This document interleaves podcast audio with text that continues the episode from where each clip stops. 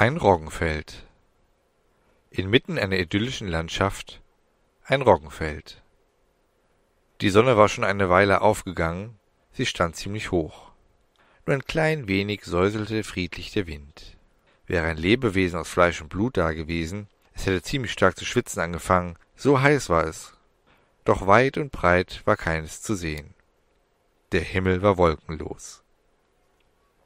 Eigentlich wäre bei diesem Anblick nichts Besonderes zu erwähnen gewesen, wenn nicht inmitten dieses Feldes ein großer, dunkelbrauner, fast schwarzer Baum alleine auf weiter, weiter Flur gestanden hätte. Seine Krone war grün, so grün, dass es die Vögel angezogen hätte, wenn welche dagewesen wären, aber da waren keine. Sie werden jetzt bestimmt denken, dass auch ein Baum inmitten eines riesigen Roggenfeldes zwar skurril, aber auch nicht besonders spektakulär sei. Zugegeben, ich würde Ihnen zustimmen, wenn nicht Tja, wenn nicht dieser Baum angefangen hätte, ein Bewusstsein zu entwickeln. Und Sie sind nun Zeuge dieses einmaligen Phänomens. Seine Gedanken lauteten ungefähr so. Wo, wo bin ich? Was, ja, was bin ich? Woher kam ich? Wo werde ich zukünftig sein? Werde ich gebraucht? Bin ich alleine? Welchen Sinn hat mein Dasein?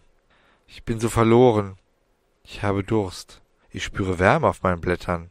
Mann, oh Mann, habe ich schöne Blätter und stramme Äste und mein Stamm. Mann, oh Mann, ich sehe bestimmt saugeil aus für so einen Typbaum wie mich. Die Wärme. Ja, ja, die Wärme. Sie wird immer stärker. Mir wird heiß. Ich habe so einen Durst. Meine Wurzeln, sie liegen auf der Erde. Warum sind sie nicht in der Erde? Wieso fange ich an, mir so viele Gedanken zu machen? Ich kann hier nicht bleiben.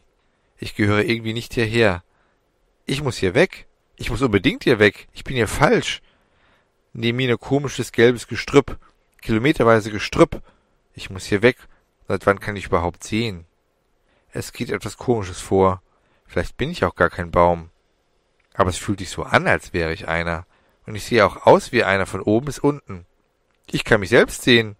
Das ist ja noch eigenartiger. Ich sehe mich und ich sehe kilometerweit. Ich sehe ein Ende dieses riesigen Feldes.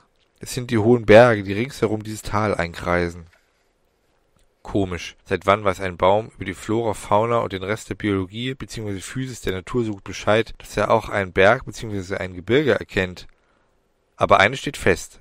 Mein Ziel befindet sich hinter den Bergen, sogar sehr, sehr weit hinter den Bergen. Und so marschierte der Baum los. Und keiner konnte dieses Schauspiel beobachten außer dem Roggen. Und den kümmerte es nicht, denn Roggen hat doch kein Bewusstsein.